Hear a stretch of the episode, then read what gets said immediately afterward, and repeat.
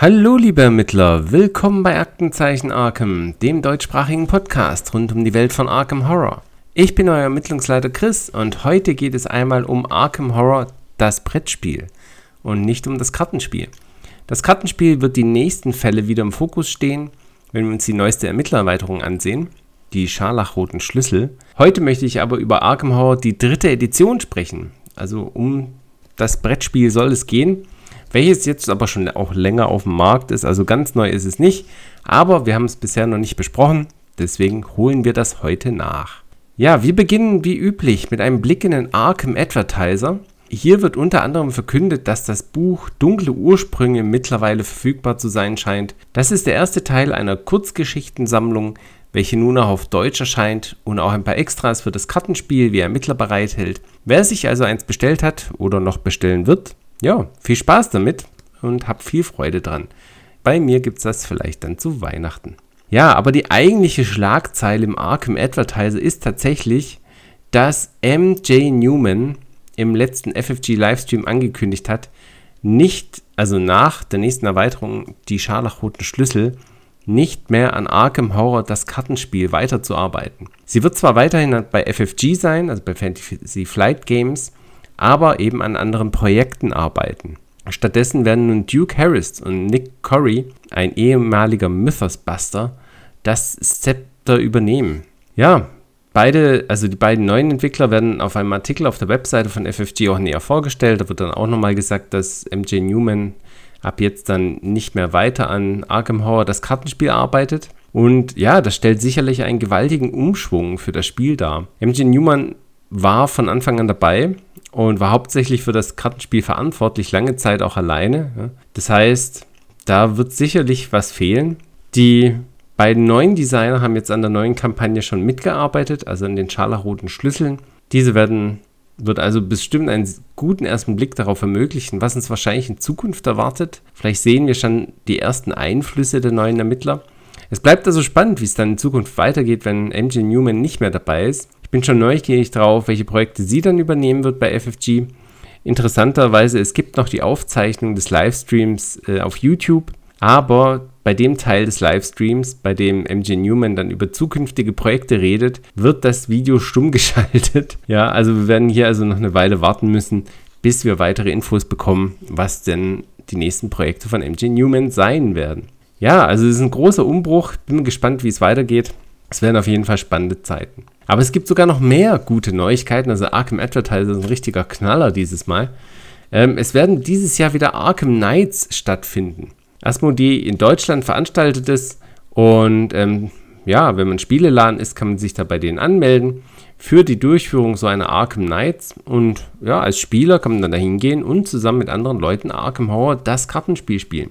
Sollte es keinen Laden in der Nähe geben. Das sollen solches Event veranstaltet, dürfen sogar Privatpersonen aktiv werden und so eine Arkham Nights durchführen, solange die Veranstaltung öffentlich bleibt.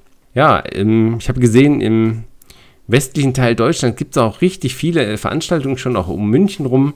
Äh, in der Stuttgarter Gegend habe ich leider noch nichts gefunden, also keine offizielle Arkham Night, aber was nicht ist, kann ja noch werden. Vielleicht äh, kann ich ja ein Event organisieren. Mal schauen, falls es im Stuttgarter Raum jemanden gibt, der Interesse hat. Bitte melden. Ja, wenn Interesse da ist, dann äh, ist, die, ist, die, Motivation, sowas zu organisieren, natürlich noch größer, als wenn äh, sich keiner meldet. Vielleicht lässt sich was machen, aber versprechen möchte ich jetzt gerade nichts. Man muss ja auch eine Räumlichkeit finden und so weiter und so fort. Aber ich finde es auf jeden Fall cool. Ich hätte mega Lust auf so eine Arkham Nights. Schauen wir mal, was sich da finden lässt. Ja, Falls ihr bei einer Arkham Nights teilnehmen werdet, viel Spaß auf jeden Fall. Das wird bestimmt eine tolle Veranstaltung und ja, ein toller Jahresausklang. Also nochmal ein schönes Highlight zum Ende des Jahres. So, kommen wir zum aktuellen Fall. Wir besprechen dieses Mal Arkham Horror, die dritte Edition. Ohne die Erweiterung. Diese, also die Erweiterung muss ich ehrlicherweise noch testen. Arkham Horror, die dritte Edition, habe ich schon ein paar Mal gespielt, aber die Erweiterung tatsächlich noch nicht. Die liegen zwar schon da, aber müssen eben erst noch ausprobiert werden. Also ich gebe euch da sicherlich ein Update, sobald ich die Gelegenheit hatte, die Erweiterung ausführlich zu probieren und zu testen. Aber heute widmen wir uns erstmal dem Grundspiel und schauen mal, ja, was man, auf was da auf einen wartet. Ähm, ich kann jetzt schon sagen, die dritte Edition unterscheidet sich in meinen Augen wesentlich von der zweiten Edition. Die zweite Edition fand ich ein richtig cooles Spiel, hat richtig Spaß gemacht. Auch wenn das letzte Mal schon eine Weile her ist, dass ich sie gespielt habe. Ähm, habe ich leider selber nicht. Haben wir bei einem Kumpel gespielt. Ein tolles Spiel, aber doch ganz anders als jetzt die dritte Edition. Ja, aber schauen wir jetzt mal, was die dritte Edition denn genau ist. Also, ähm, Arkham Horror, das Brettspiel dritte Edition, ist ein kooperatives Spiel.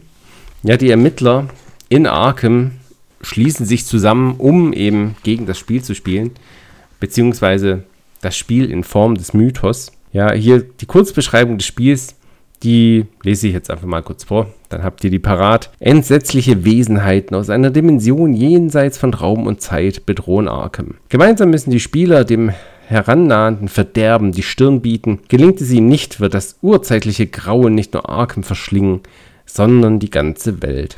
Arkham Horror ist ein kooperatives Spiel. Alle Spieler sind im selben Team und gewinnen oder verlieren gemeinsam. Ja, jeder Spieler schlüpft in die Rolle eines furchtlosen Ermittlers, in die Rolle einer der wenigen, die sich der wachsenden Bedrohung bewusst sind. Bei ihren Streifzügen durch die Stadt stoßen die Ermittler auf Orte, Menschen und andere Geschöpfe irdischen und übernatürlichen Ursprungs.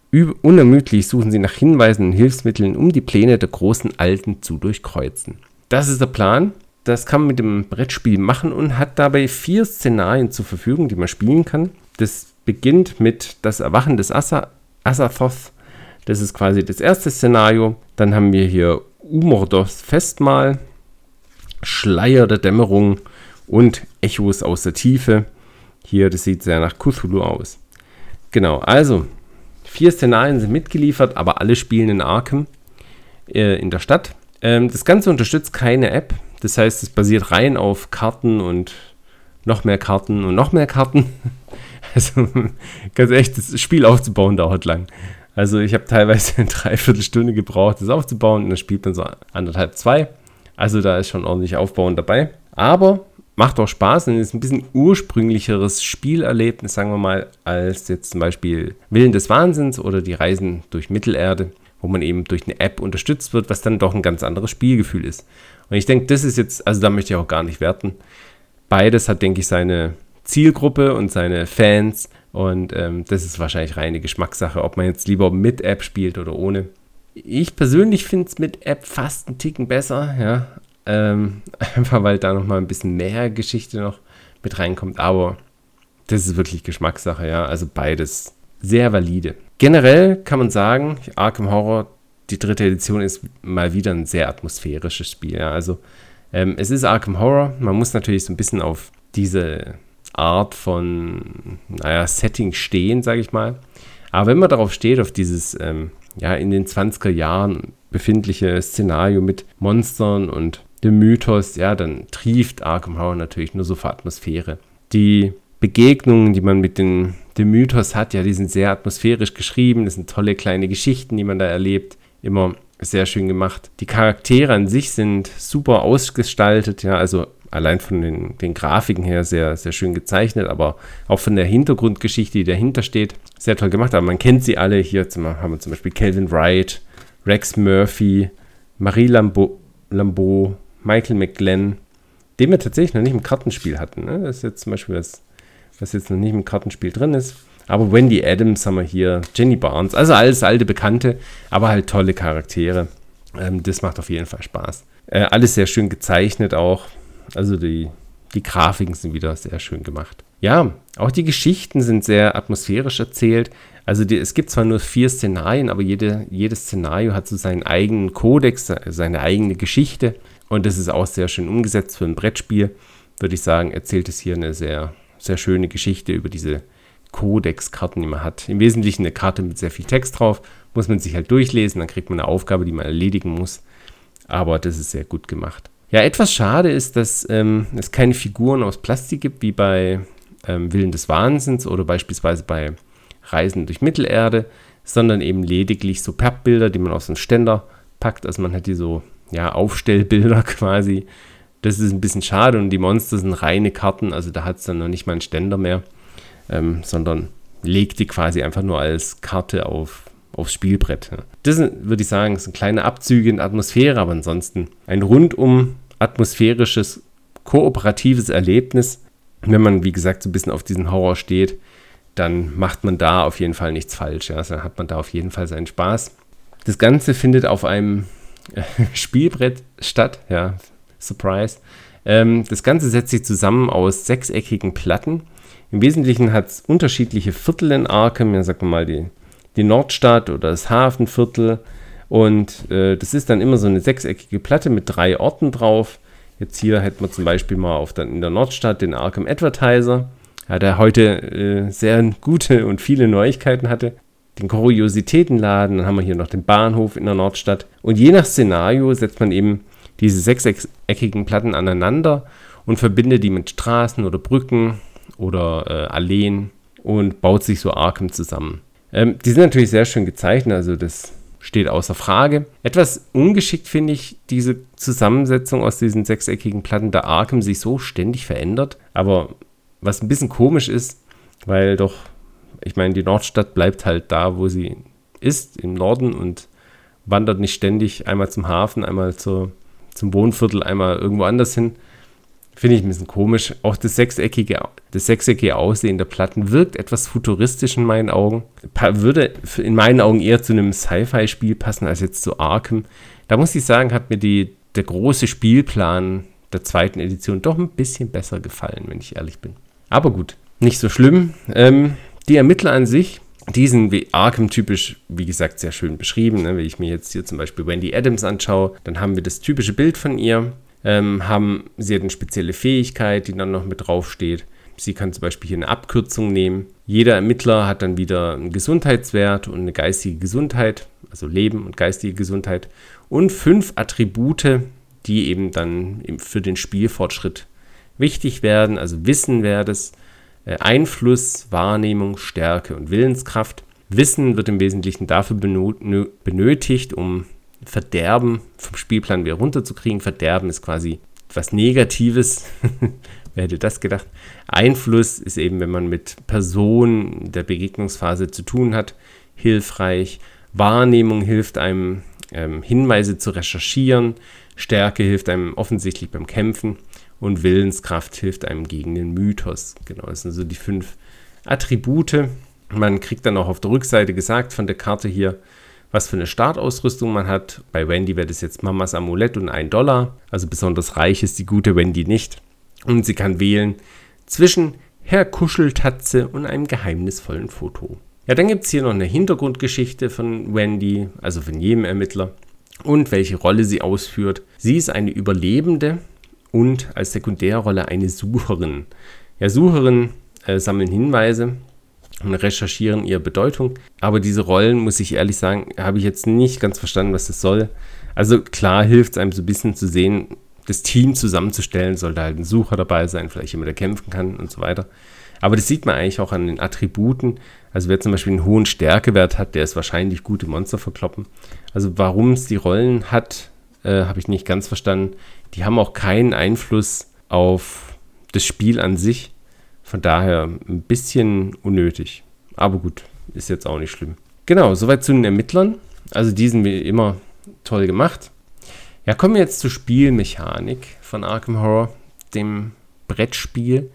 Es gibt, also wie üblich, sage ich mal, eine Aktionsphase, eine Monsterphase, eine Begegnungsphase und eine Mythosphase ja, das ist jetzt nicht üblich in dem Sinn, dass jedes Spiel das so hat, aber diese Phasen, die kennen wir wahrscheinlich schon von Fantasy Flight Games.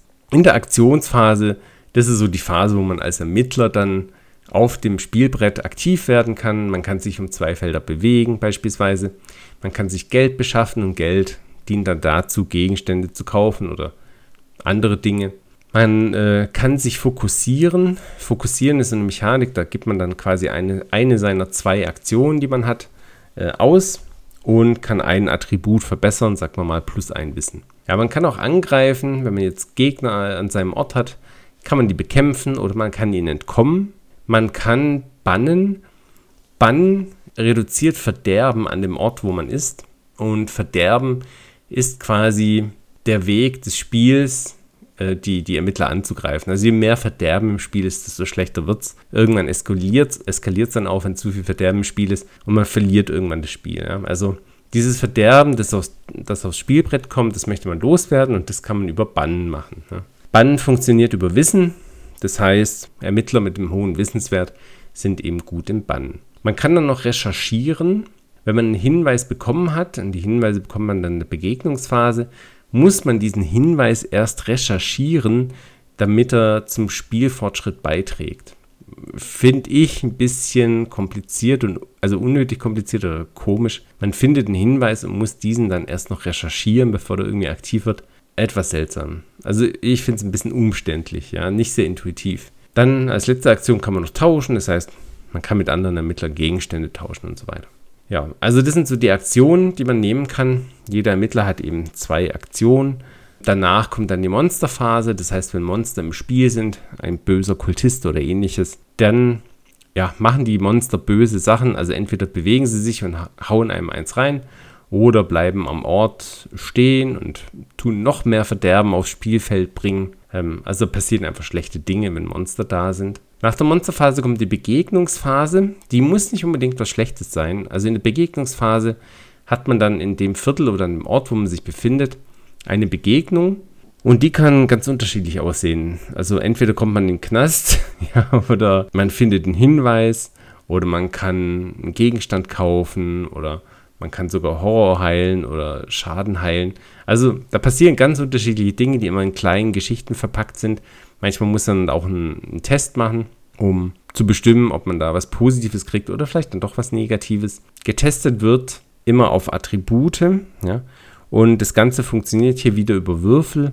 Das heißt nicht wie bei Herr der Ringe Reise durch Mittelerde, dass man da irgendwelche Karten aufdeckt und dann Erfolge zählt, sondern hier wird gewürfelt. Beispielsweise, wenn mich jemand nach irgendwas fragt ne, und ich werde auf Wissen getestet, dann muss ich schauen, was, wie hoch ist mein Attributswert für Wissen. Das wäre jetzt hier bei Wendy Addis zum Beispiel 3.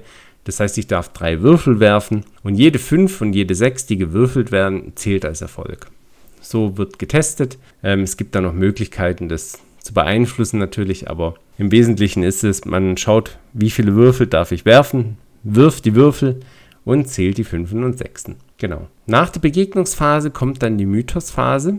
Äh, die Mythosphase besteht daraus, dass man zwei Marker, also jeder Ermittler zieht zwei Marker aus der Mythosquelle. Die Mythosquelle ist im Wesentlichen ein Becher, in dem man so ein paar Marker reingeschmissen hat.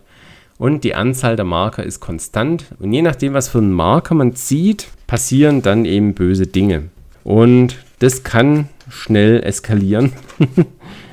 also, es gibt Marker, da passiert nichts, da hat man ein Glück gehabt. Es gibt Marker, da erscheint ein Hinweis, ähm, was dann sehr nützlich ist, weil die muss man entdecken, um im Spiel voranzukommen.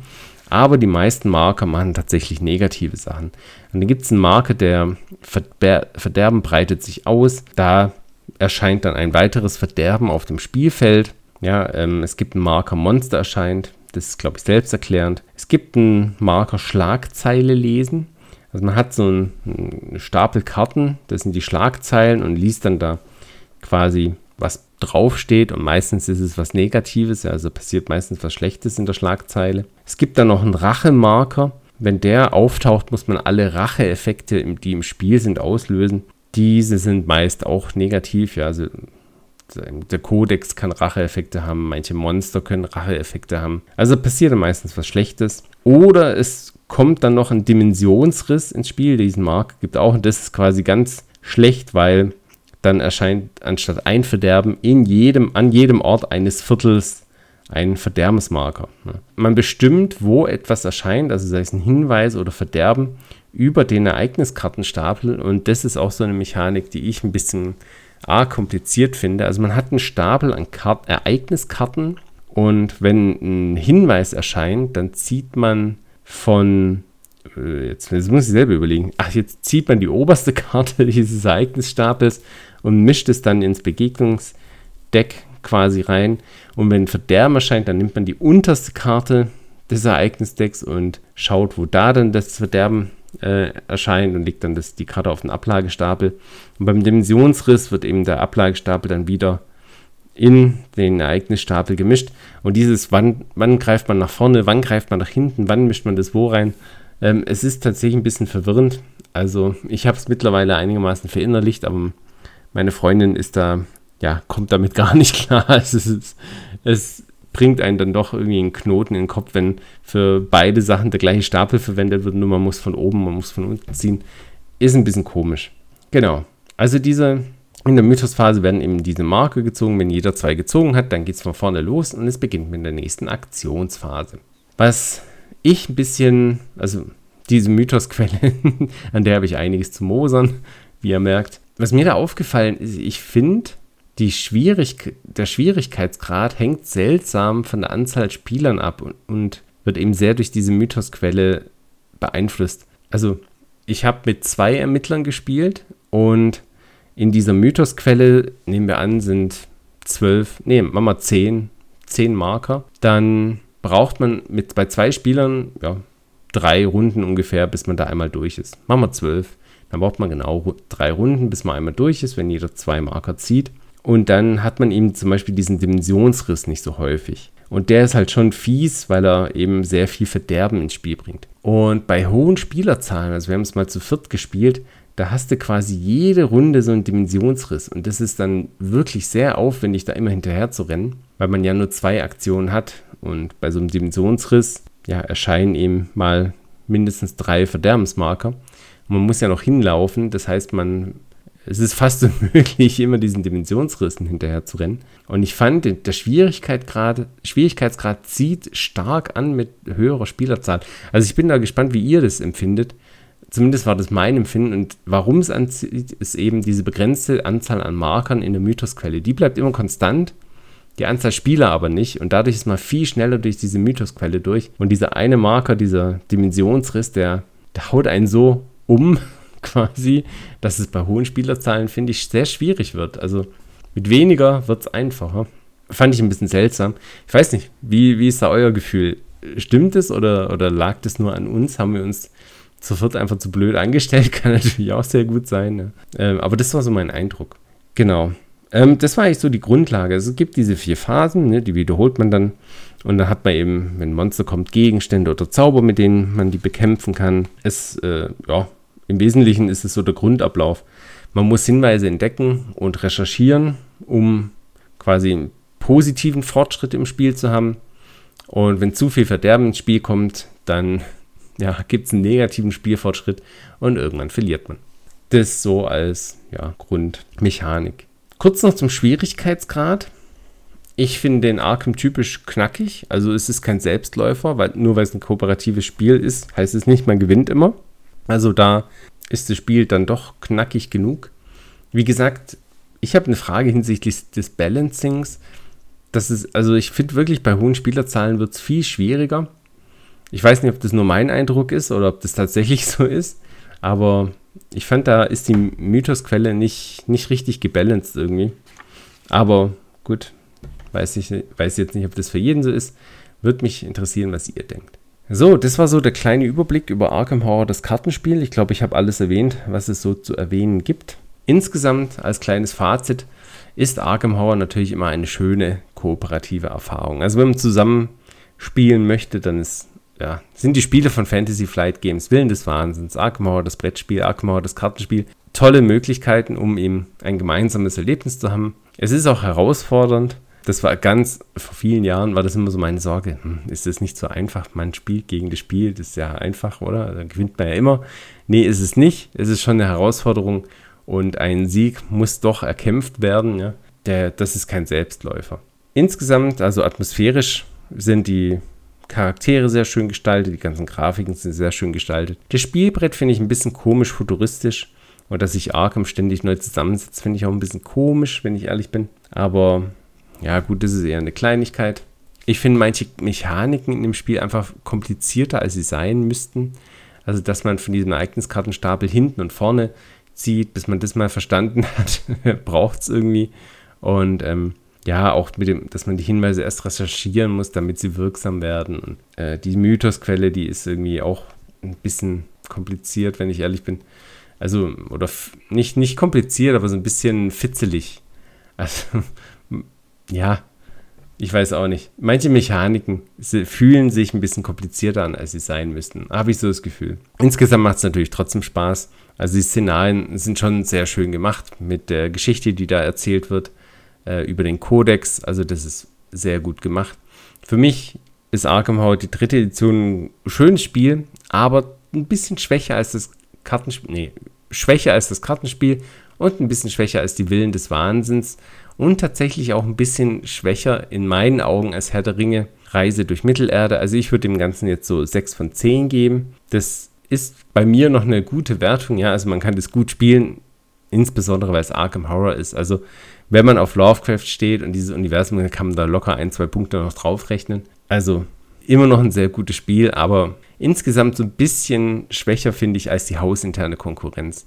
Und ich finde, insgesamt fällt es halt ein bisschen hinter die zweite Edition dann doch ab. Die, auch wenn die auch ein Komplexitätsmonster ist, war, ich finde, logischer aufgebaut und dadurch irgendwie angenehmer zu spielen. Ich finde, hier sind so ein paar Sachen drin, die sind einfach, die muss man lernen. Die sind nicht logisch. Und das macht es ein bisschen, bisschen anstrengend. Also ich habe mittlerweile ein bisschen Schwierigkeiten, den Leuten beim Spieleabend hier Arkham Horror die dritte Edition zu verkaufen. Ich würde es natürlich trotzdem noch gerne spielen, aber wenn die Alternative dann zum Beispiel Willen des Wahnsinns ist, dann greifen die meisten dann doch dazu. Genau. So, so ist es. So ist mein Eindruck von Arkham Horror die dritte Edition. Ich bin gespannt auf die Erweiterung. Die sollen tatsächlich nochmal einen frischen Wind auch in das Spiel bringen. Da bin ich schon sehr gespannt drauf. Wenn ich die dann mal probiert habe, dann gebe ich natürlich auch Rückmeldung. Ich bin gespannt, was ihr davon haltet. Findet ihr das Brettspiel besser als das Kartenspiel? Wie findet ihr es im Vergleich zu den anderen Spielen von Fantasy Flight Games, also gerade Willen des Wahnsinns? Ich denke, gerade für Leute, die mit der App nicht zurechtkommen oder da keine Lust drauf haben, auch noch während dem Spielen auf einer App rumzuklicken, was ich total verstehen kann. Für die ist es, glaube ich, ein sehr gutes Spiel, aber na, immer so ein bisschen Geschmackssache. Ja, das war's für diesen Fall es war jetzt quasi der letzte Fall, bevor wir uns in die scharlachroten Schlüssel stürzen. Also ab jetzt geht's in die äh, Spielerkarten, die jetzt neu rausgekommen sind. Da freue ich mich auch schon drauf. Auf die neuen Ermittler und auf die neuen Mechaniken, die in dieser Erweiterung stecken. Also ich kann es schon mal ein äh, bisschen ankündigen. Also ungefähr ein Sechstel oder ein Fünftel der Karten, die in dieser Erweiterung drin sind, sind Karten für, die Modif für diese neue modifizierbare Form der Spielerkarten. Ich ein bisschen wahnsinnig finde es. Mal schauen. Ich bin gespannt, ob das äh, sich natürlich anfühlt, mit diesen Karten umzugehen. Aber ja, wird interessant. Also lasst euch überraschen, was jetzt auf uns zukommt. Ab dem nächsten Fall geht's los mit den scharlachroten Schlüsseln. Bis dahin wünsche ich euch noch eine wunderbare Zeit. Schaut rein auf aktenzeichen-arkham.de. Schreibt mir eure Meinung auf aktenzeichen-arkham.gmail.com und schreibt mir vor allem, wenn ihr ja, Interesse hättet an einem Stuttgarter Arkham Nights, falls es noch keine organisierte gibt, vielleicht ist da auch schon was in der Mache und ab morgen gibt es eine, wer weiß.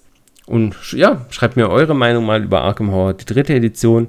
Das ist ja jetzt nur mein Blickwinkel gewesen, aber da gibt es bestimmt auch andere Sichtweisen darauf. Folgt mir auf Twitter und Facebook, da versuche ich ab und zu mal Neuigkeiten zu posten. Ich wünsche euch weiterhin gute Ermittlungen, gebt dem Mythos keine Chance und bis zum nächsten Mal, euer Ermittlungsleiter Chris.